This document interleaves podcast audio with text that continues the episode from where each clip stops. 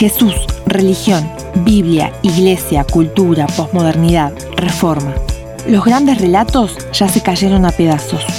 ¿Acaso sabremos seguir siendo discípulos y discípulas del Maestro en estos tiempos críticos? La Rebelión de los Santos es un programa sobre fe y espiritualidad para intentar sobrevivir al fin de la historia. Mi nombre es Jonathan Rodríguez, he estudiado filosofía y teología en la Universidad Pontificia de Comillas, en Madrid. En la actualidad vivo en Palma de Mallorca y formo parte del Centre Cristiano de Mallorca, una iglesia evangélica en la cual sirvo especialmente en el área de la educación teológica, en menor medida en la predicación, así también en la pastoral juvenil. Hola Juan, ¿cómo estás? Buenas noches, muy bien, contento de estar contigo Lucas. Igual, en realidad pareciera como que yo estoy contigo porque esta es tu casa. Bueno, Estamos en Mallorca y después de un montón de charlas y de como de conocernos y de hacernos amigos muy rápido, eh, tenía ganas de charlar un rato y de que reflexionáramos un poquito acerca de algunas ideas sobre la fe. Eh, hay un capítulo en La Rebelión de los Santos que se llama Your Own Personal Jesus, los múltiples rostros de Cristo, un desafío para la iglesia. Personal Jesus es el nombre de una canción de, de Pitch Mode y este capítulo reflexiona un poco acerca de esta idea de un Jesús personal. Eh, porque al mismo tiempo tengo la impresión de que es este Jesús, que es como el, el punto al cual los diferentes cristianos del mundo, de diferentes épocas de la historia, denominaciones y demás, volvemos, ese mismo Jesús. eh, Hans Kuhn dice que Jesús es como el hilo dorado que va conectando la multiplicidad del cristianismo. Es el mismo Jesús, en algún punto pareciera como que hay un montón de rostros de Cristo. Porque el mismo Jesús, visto por diferentes personas o grupos o culturas, pareciera que muestra diferentes caras en, en- en algún punto y que uno cuando se pone a leer la Biblia puede descubrir diferentes percepciones o diferentes miradas sobre el mismo Cristo.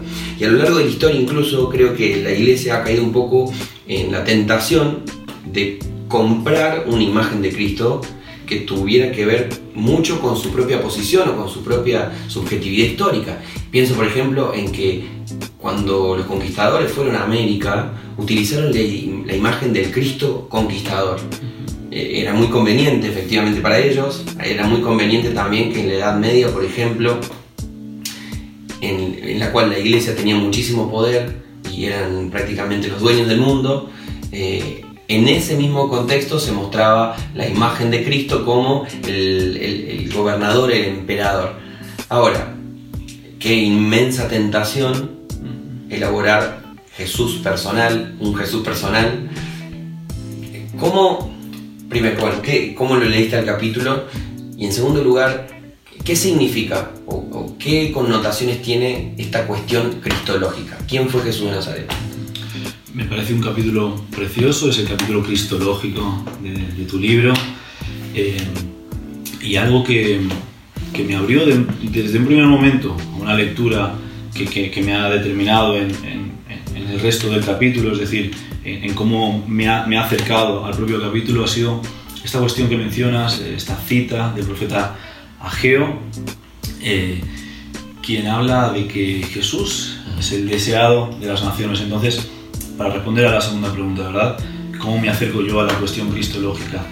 Mm, me parece muy relevante que contemplemos esta categoría, la categoría del deseo, eh, Porque como un catalizador, ¿verdad? Un- un- el, el puente, en- de alguna forma, eh, mediante el cual nos acercamos a la figura enigmática, siempre presente, cercana y a la vez distante, oscura, enigmática de Cristo, eh, porque no nos sitúa ante un parámetro meramente cognitivo, sino que habla en el fondo de algo que nos trasciende, nos sublima, eh, radica mucho más allá de aquello que podamos controlar, es, es- es un deseo del corazón y no un- una acción realizada, una idea pensada, está eh, en el sustrato, Mm. en el sustrato de- del hombre y lo impulsa hacia este rostro que es siempre, como menciona Hans King, ¿verdad?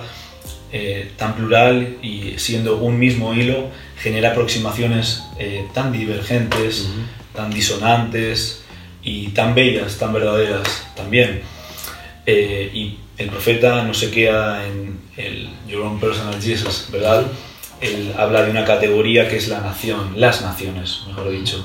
Es decir, eh, habla de que estos deseos eh, personales que nos... Los deseos mesiánicos sería. Exacto, que nos vinculan a, a, la, a, a, Cristo, ¿verdad? A esta expectativa, a esta incógnita, nos acercan, nos, nos abren los ojos hacia Él, a la vez eh, no pueden absolutizarse y, no pueden acabarse en, en, meras, en meros deseos individuales, sino que hay todo un corpus, todo, eh, es decir, que en, en, el propio tejido de la humanidad, en la propia carne de los hombres, en la historia de los siglos, ha existido este deseo, se actualiza en cada persona que nace, está presente en cada persona ya muerta, este deseo único eh, que nos vincula a este enigma absoluto que nos une a la vez y desde el cual nos acercamos de formas divergentes.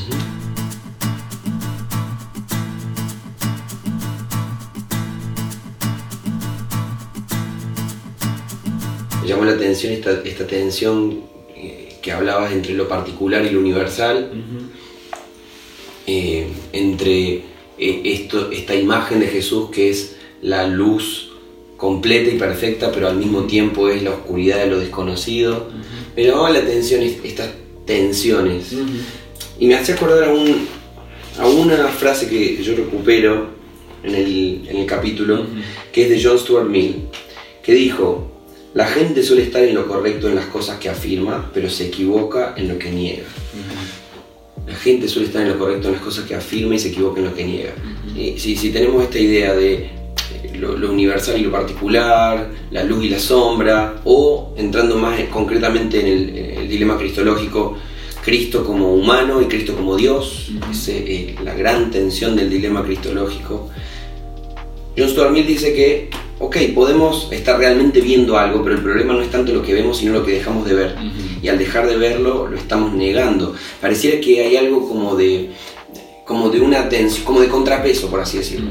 Como un contrapeso teológico que todo el tiempo hace falta eh, mantener en algún punto entre dos miradas o dos acercamientos que parecen opuestos, que parecen contradictorios, pero que de alguna forma ambos son verdad. ¿Cómo, o sea, ¿Cómo te parece que ese contrapeso eh, debiera estar presente en la, en la, forma en la que pensamos la fe y en la forma en la que la vivimos? A mí me resulta inconcebible eh, acercarme a la teología eh, como un mero acto intelectual que tenga que ver con la articulación de ideas sencillamente. Es decir, creo que en el ejercicio teológico hay un arte de fondo en el sentido de que podamos tomar tal vez la imagen del, eh, del iconógrafo, ¿verdad? Del artista. Y digo esto porque si nos fijamos en el Pantocrator del Sinaí, en este Cristo que es bello, es hermoso, atrae, es sugerente, em, a la vez encontramos una imagen asimétrica, una imagen que despierta una fealdad, despierta una distancia, despierta un enigma. Tiene un ojo un poco más grande que el otro. Exacto, tiene un ojo más grande que el otro. Eh, hay, hay, como bien dices, unas asimetrías que en el quehacer cristológico son necesarias que formen por parte de, la propia raíz del quehacer cristológico, del quehacer teológico. Es decir, que cuando nos acerquemos a este enigma que, como dices, es uno y múltiple, es luz y oscuridad, es una cosa y su es paradoja pura, no, no desperdiciemos el centro de la paradoja eh, sacrificándola, eh, simplificándola, mm. optando por una de las dos vertientes, por una de las dos polaridades. Eh, y me parece sugerente la imagen porque pretende efectivamente mostrar, pero ocultando. pretende revelar algo del rostro de Cristo y en esa revelación hay como un bueno incomodidad. Exacto. Te tiene que dejar incómodo porque esto que presento aquí no es el todo. Que no se te olvide que esta imagen de Jesús por todo lo hermoso que puede hacer al mismo tiempo tiene un límite. Claro. Y yo no soy capaz de transitar ese límite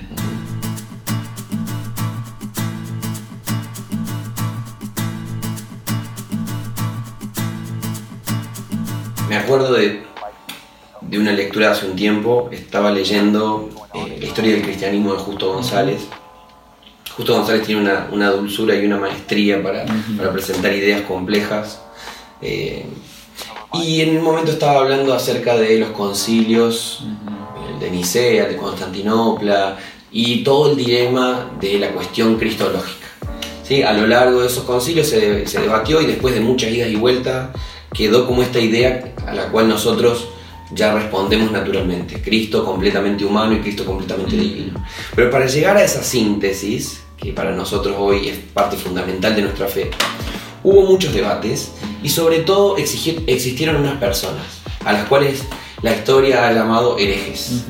Estos herejes generalmente los vemos como eh, prácticamente enemigos de la fe, gente que quiso destruir el, el cristianismo.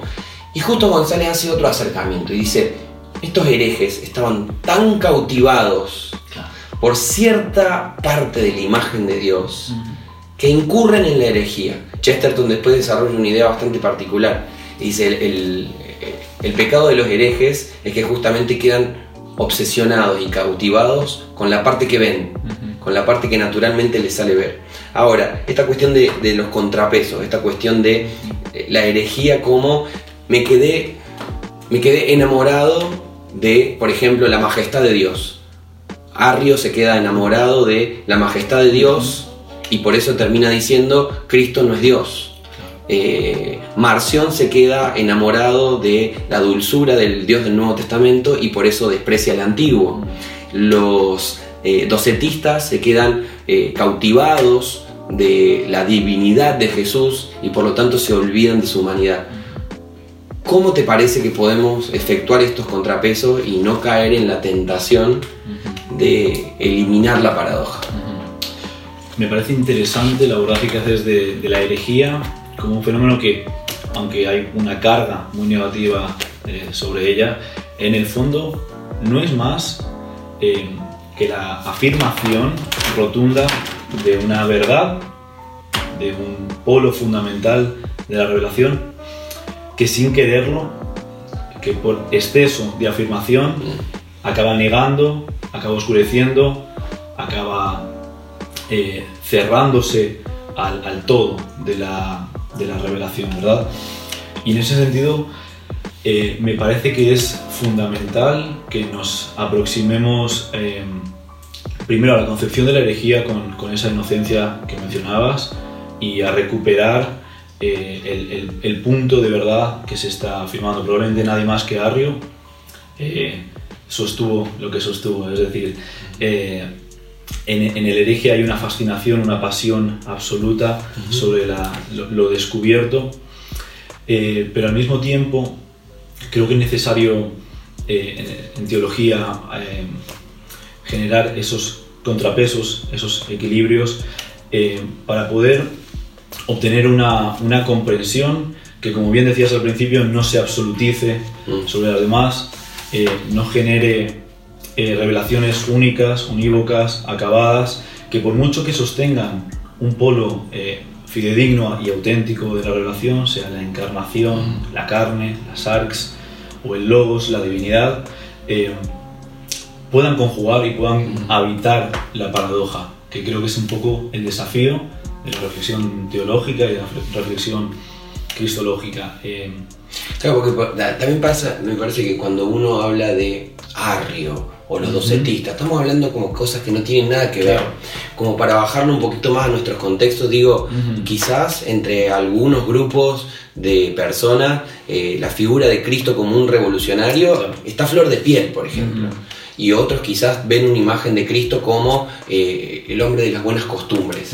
Y eso, es- esto es mucho más de nuestra cotidianidad. ¿Cómo no quedarnos aferrados a estas imágenes de Cristo que quizás eh, responden a un espejo en el cual nosotros mismos nos estamos Claro. reflejando? Claro.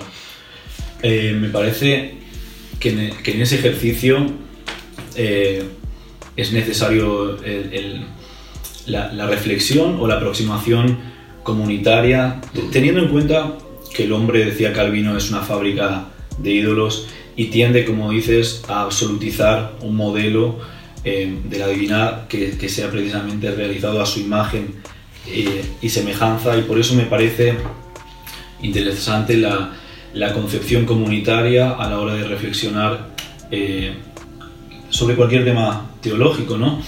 pero en especial sobre las cuestiones cristológicas, porque nos, nos implican una cierta distancia de nuestros propios planteamientos, de nuestras propias eh, de nuestros propios acercamientos a la figura de Cristo y nos permiten habitar en esa pluralidad de acercamientos, pluralidad de deseos, eh, que son lo que en el fondo permiten eh, un acercamiento a Cristo que trasciende nuestras propias capacidades de síntesis y nos abren a la comprensión de que es un acontecimiento que se revela a cada individuo, a cada persona, a cada comunidad em, y, que, sobre el cual no podemos querer tener la, última palabra, no podemos querer decir, decirlo todo.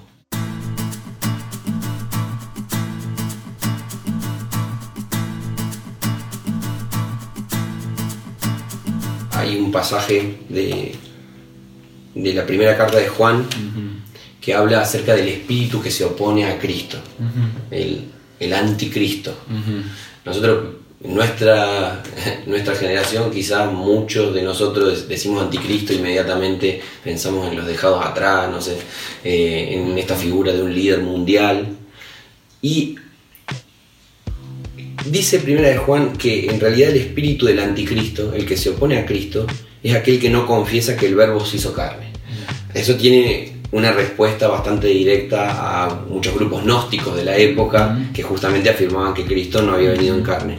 Pero cuando San Jerónimo tuvo que hacer la traducción de ese versículo en latín, San Jerónimo dice, hizo un cambio, cambio oponer por disolver. O sea que su traducción termina diciendo que el anticristo es todo espíritu que disuelve a Cristo. Me pareció muy potente esta traducción. Anticristo es todo espíritu que disuelve a Cristo. Es decir, no pensemos en líderes mundiales, en, no sé, el 666, la marca de la bestia.